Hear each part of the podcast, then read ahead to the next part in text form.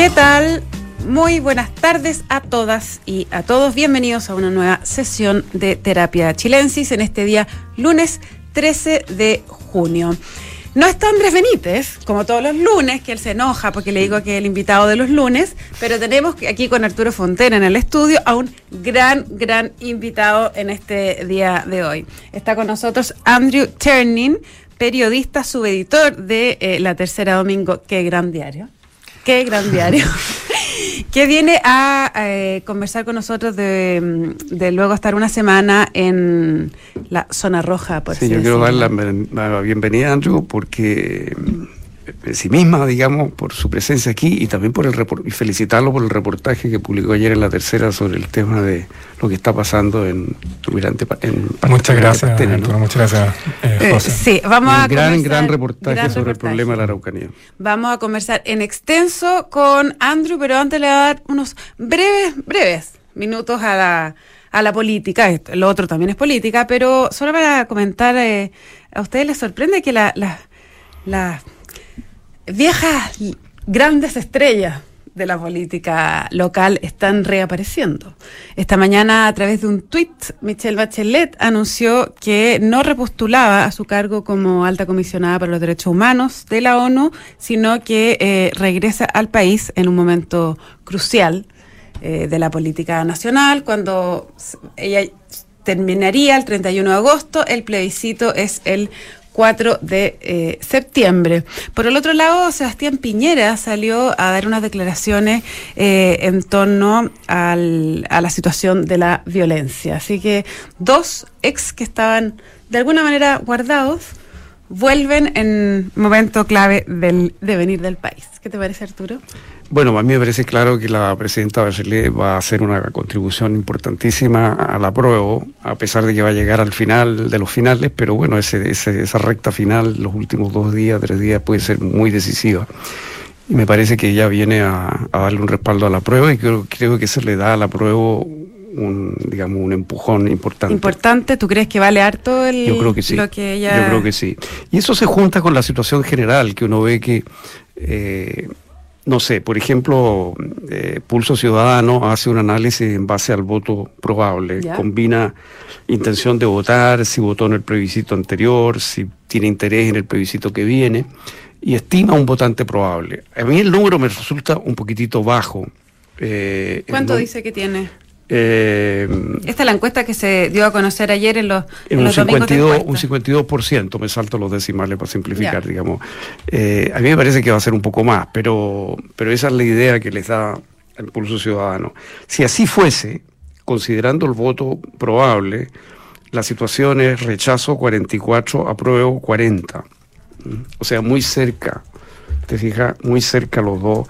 A mí me da la impresión de que las cosas, los, astros se están moviendo de manera que la tendencia es a que gane la prueba. Esa es mi sensación en este momento. Se está, se está corriendo, porque hace, hace un mes todo indicaba que la tendencia iba hacia el triunfo del rechazo. Bueno, como te habría dicho alguna oportunidad, no sé si lo dije en el programa, yo siempre tuve mis dudas de que, de que fuese así al final, pero me da la impresión de que ahora ya hay bastante evidencia, más allá de intuiciones de uno, de que, de que las cosas se están moviendo en esa dirección. Ahora, en la encuesta hay otros elementos interesantes eh, Marcel aparece como, Mario Marcel aparece como el ministro mejor evaluado, que es una cosa interesante para el gobierno de, de Boric.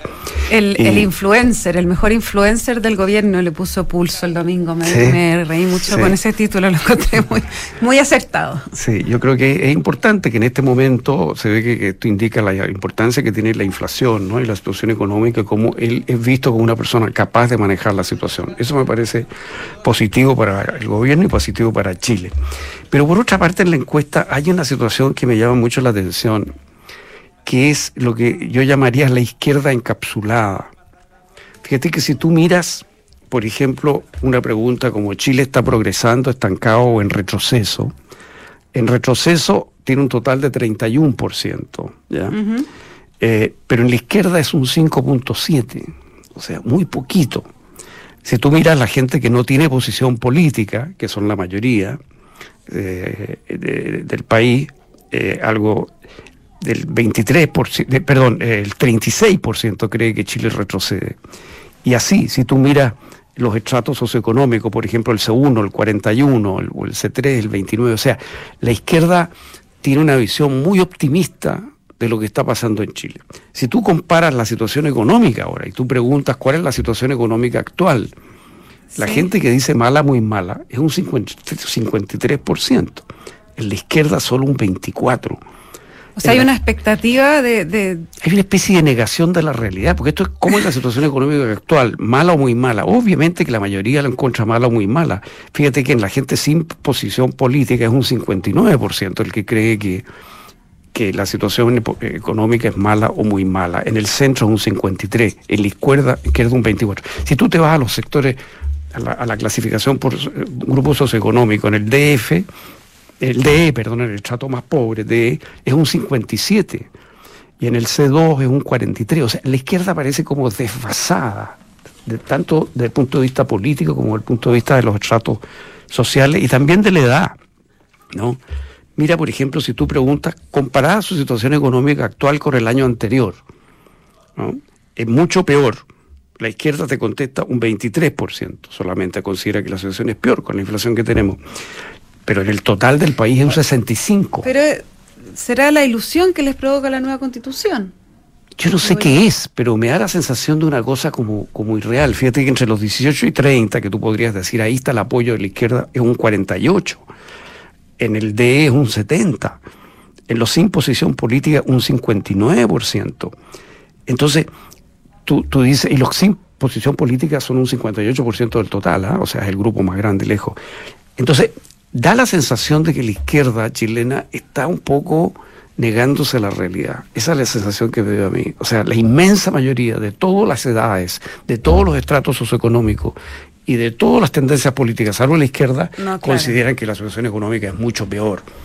Eh, masivamente, digamos. Y, aquí la izquierda es un grupo pequeño de izquierda el que tiene la capacidad de decir las cosas están peores desde el punto de vista económico, estamos hablando, no Está en estado de negación. Esa es mi sensación, que hay algo de encapsulamiento, como de... Es posible. Eh, y eso me llamó mucho la atención de esta, de esta encuesta Pulso Ciudadano. en cuanto a la CADEM, bueno, la CADEM, lo interesante que trae respecto a estos temas de la, de la convención y todo esto es que aumenta un poquito el número, el porcentaje de los indecisos. Sí, eso, eso me, eso, que la, semana pasada entiendo que había eh, bajado, porque los indecisos que de alguna manera se habían traspasado a la prueba en la cadena de la semana anterior. Y ahora vuelve a subir los indecisos. Es un es voto bien volátil. Sí, sí, da la sensación de una cierta volatilidad. Oye, pero, pero, hay un punto que, que, me llama la atención, porque tú dices que el votante probable ahí de la Pulso Ciudadano eran 36. Eh, 44 contra 40, rechazo 44, apruebo 40. Ya. Pero, pero considerando que el votante probable para ellos es un grupo pequeño, o sea... Eh, eh, hay un dato que agrega la criteria. Un 52%. Es una criteria que publica hoy la tercera, que es que eh, un ochenta y tanto por ciento decía que ya, que sí, definitivamente o, o probablemente va a ir a votar un 86%. O sea, va a tener una alta. Bueno, ellos hacen esa pregunta también, pero ellos para ellos ese es solo un factor que consideran. Consideran tres dimensiones, como mencioné. Y combinan eso y en función de eso estiman el votante probable. Todas estas son cosas muy difíciles de predecir porque no sabemos qué interés real va a tener la gente ese día de ir a votar. Pero, pero en todo caso es interesante la enorme diferencia que hay entre en la encuesta entre la, primera. Visión de la... Claro, al, meter el factor de voto probable, aquí el rechazo disminuye su ventaja claramente en esta encuesta, contra lo que han dicho otros analistas. Eso me parece interesante de ser remarcado. Vamos a lo. Eso es el, futuro. El futuro de la convención, vamos al presente. Andrew Chernin estuvo, como decía Arturo, reporteando toda la semana pasada en eh, la Araucanía. Eh, publicó ayer un reportaje en la tercera que estaba centrado en lo que ocurría en Capitán Pastene. Capitán eh, Pastene, parece que dije mal. Y ahí en el fondo se extrapolaba mucho a la situación que viven varias eh, zonas, zonas de la zona. Cuéntanos, Andrew. ¿Cómo fue? ¿Cómo fue? ¿Qué, es lo que viste? Porque la verdad es que no es tan fácil llegar a ir, ir a reportear a ese lugar. A ver, eh, antes de ir, yo había hablado con, digamos, en OFA, había hablado con eh, carabineros de la zona, con fiscales, con gente del municipio. Y eh, todo el mundo decía que eh, Capistán Pastenes se había convertido en una suerte de frontera frente a la violencia en esa parte de la, de la provincia del Mayeco.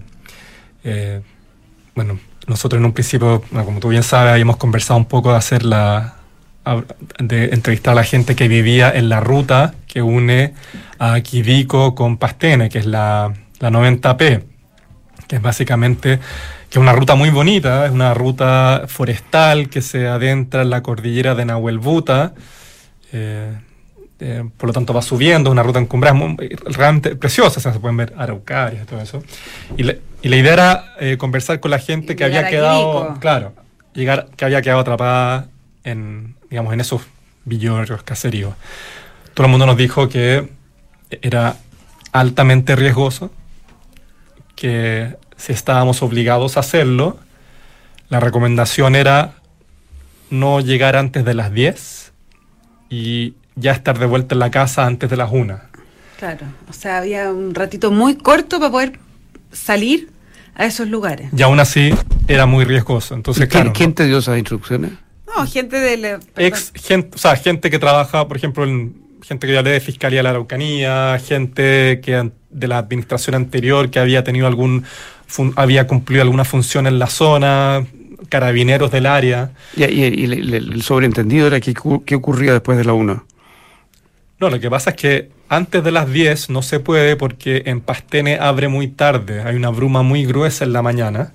Entonces, uno se pierde visibilidad y dos, cuando hacen cortes de camino, tienden a hacerlo, me explicaban a mí, entre las 7 y las 8 de la mañana. Entonces, si tú circulas antes de esa hora, te puedes topar cuando los tipos estén cortando. Y ya después de, las de las 1 es cuando eh, roban automóviles, eh, encañonando gente. Eh, cuando empiezan a lo, lo, contaban dos personas, dos o tres personas en el reportaje de Andrew que les habían baleado y le habían robado los autos en, esa misma ruta. A partir de ciertos puntos. Entonces, ¿qué pasa con Pastene? Pastene, que era este eh, colonia italiana eh, que a, principios del siglo XX y que más o menos después del, eh, del año 2000, 2004, había logrado como posicionarse como un polo gastronómico, más bien en, en la Araucanía, quedó eh, de alguna manera aislada hacia la costa porque ya no se podía transitar ahí. ¿Y cuál era el problema de eso? Fondo que a pesar de que uno en Santiago asocia Pastene a ir a comer pastas y comprar prosciutto, mm, la gente en Pastene realmente de lo que vive es de la industria forestal.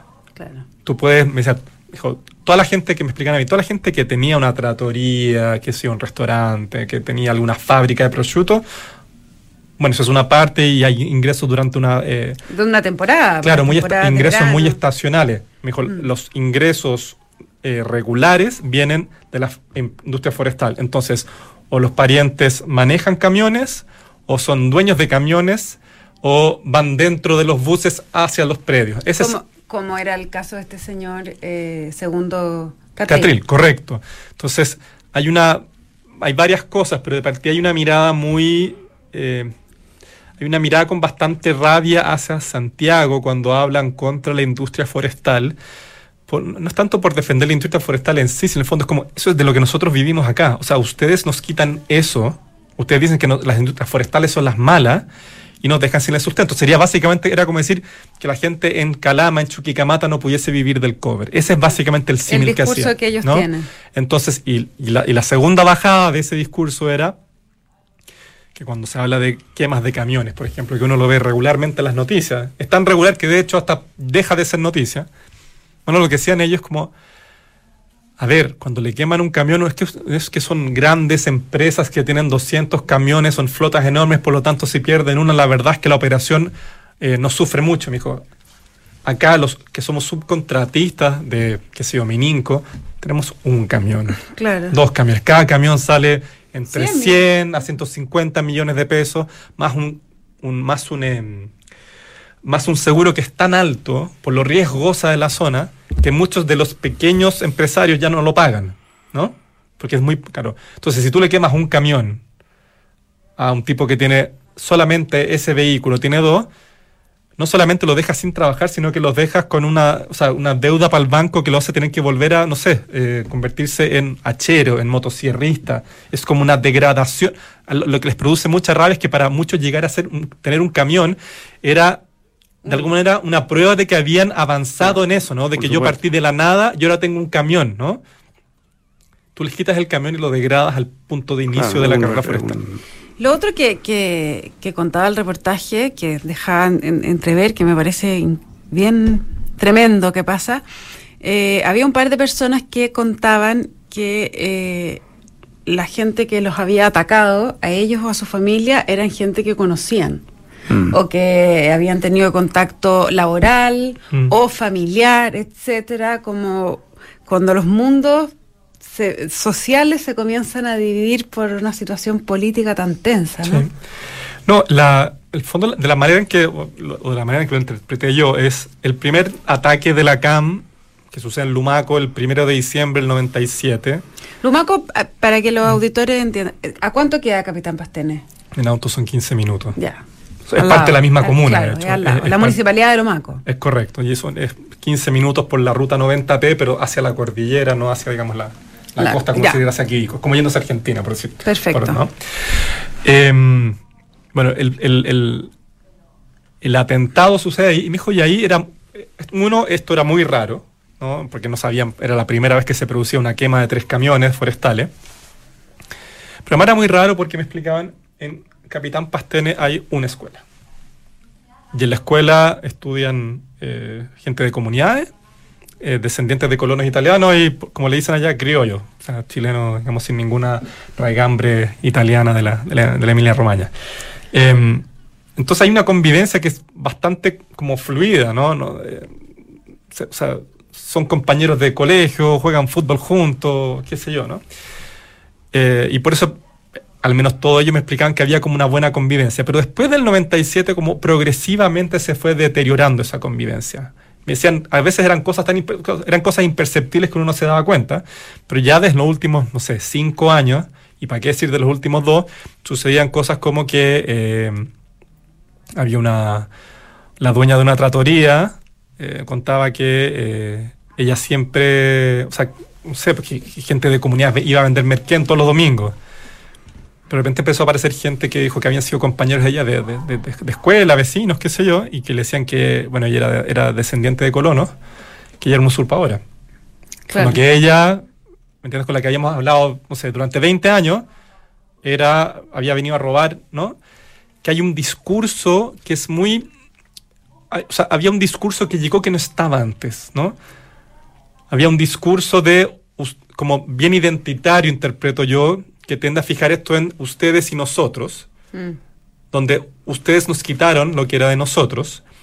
Entonces ya no existe como el, el, nosotros como la comunidad, sino que hay una, hay una diferencia más racial, étnica, mm. y eso fue pudriendo esto. una de las personas con las que yo hablé, que tenía un campo de, no sé, 67 hectáreas, donde quería instalar un camping y bueno, todo esto, digamos, la, la, serie de episodios de violencia fueron, por supuesto, arruinando eso.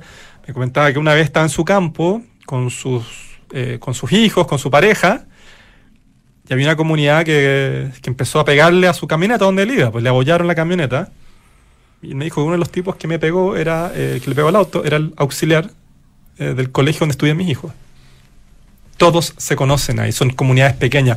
Uno de los tipos con los que yo hablé, que fue los que, los, que lo, le, quemaron el camión y posteriormente después lo, lo encañonaron y, les, le robaron su, su, camioneta, él trabajó mucho tiempo, antes de tener camiones, trabajó mucho tiempo como transportista. Entonces iba a buscar a gente, a Pastene, ¿no? los llevaba hacia las faenas, ¿no? hacia las faenas madereras. Y él me decía, esta gente yo la tengo que conocer, los que están en la UAM, ¿no? que es el, el, digamos, la, el grupo paramilitar que opera digamos, desde hacia Quidico, versus que la CAM la tienen muy identificada como que es el Fondo Pidenco. De hecho, paréntesis, yo estaba con un funcionario municipal, me muestra la ventana y me dice, ¿ves ese cerro? digo, sí, sí, bueno, eh, ahí donde la, la CAM se entrena. Se entrena ¿Con qué tipo de entrenamiento? Militar, pues. ¿Militar? No, militar, pues. ¿Con prácticas de tiro? No, eso es lo que sé, claro, que le enseñan a disparar. ¿Prácticas de tiro? ¿Ah? ¿Prácticas de tiro? Que enseñan a disparar. Me dijo, ahí fue el funeral de Pablo Marchant, Mm. ¿no? Entonces, es- es- están ahí, digamos, ¿no? Bueno, lo que decía es que, eh, lo que me decía este tipo, eh, es que la gente que está haciendo estos ataques por una cosa de descarte tiene que haber sido gente que trabajó en algún minuto en la industria maderera porque no hay más. No es como Claro. que tú puedes dedicarte a hacer eh, otra cosa, ¿no? Ya, ¿y cuánto influye en esto el, el- el negocio del robo de madera? digamos? Muchísimo, muchísimo. La, cada camión forestal, la carga que tiene son máximo 36 metros cúbicos. El puro, la pura carga en un aserradero eh, va por un millón y medio. Y en general los camiones no van solos, van de, grupos de A3. Lo que hacen estos tipos, me dicen, es que cuando se los roban, eh, los venden por la mitad de precio. ¿no? Porque es madera robada. Entonces eso es mucho y la... mm, Entonces la... Me dicen... Lo que me explican allá es que no es gratuito que justamente estas zonas que son intransitables hoy día son carreteras madereras. Claro, no es, No, no es casual. coincidencia. No, no, o sea, no, hay algo ahí.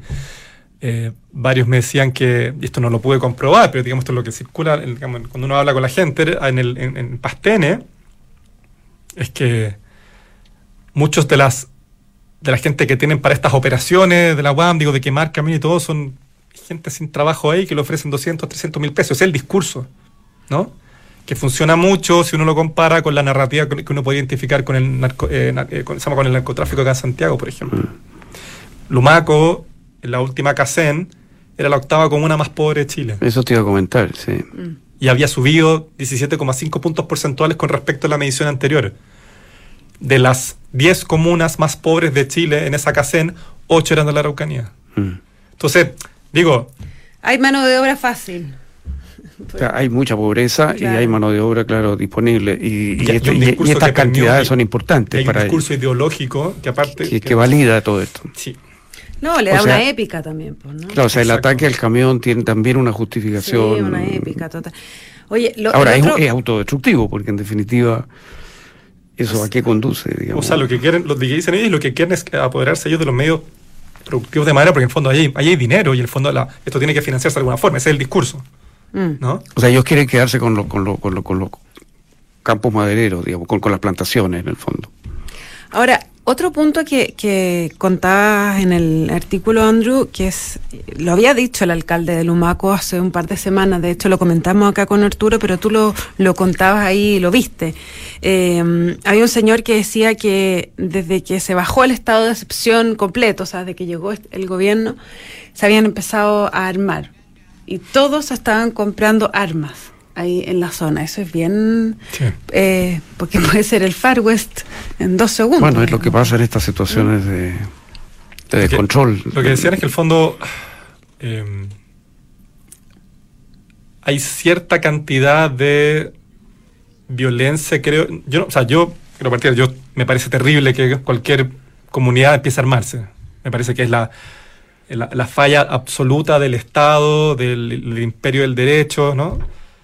Pero si uno tende como a tratar de, de- de- de- de entender las- discursivamente la narrativa de, la gente que estaba que me, me contaba por qué se estaba armando, es como si no hay nadie que garantice mi seguridad, Ah. entonces la tengo que garantizar yo mismo. Es la vuelta al estado de Y si estos naturaleza. tienen un estos tienen un fusil, dijo, yo no puedo tener una pistola. lógico, sí, es lo que ocurre en situaciones de anarquía. Esto es una cosa con la ley de la vida. A mí alguien me mostró un video, me dijo, esto es lo que me compré, y era una AK-47.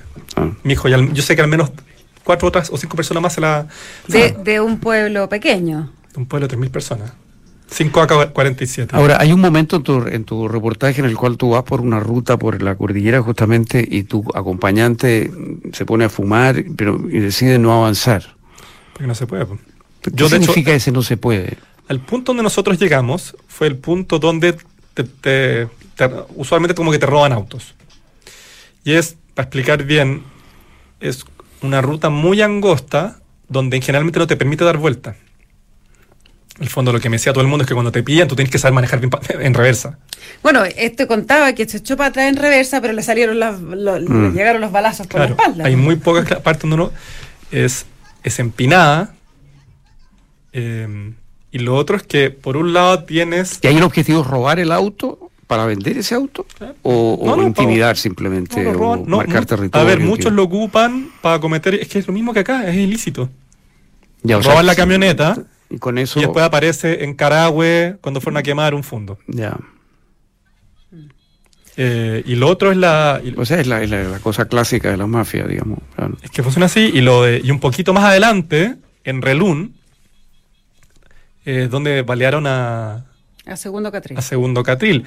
Relún, para que se hagan una idea, Relún es un lugar al que es un caserío, ¿no? Es un cruce en medio de una carretera maderera de una pista. A Relún el ejército tiene que ir en tanques Mowak.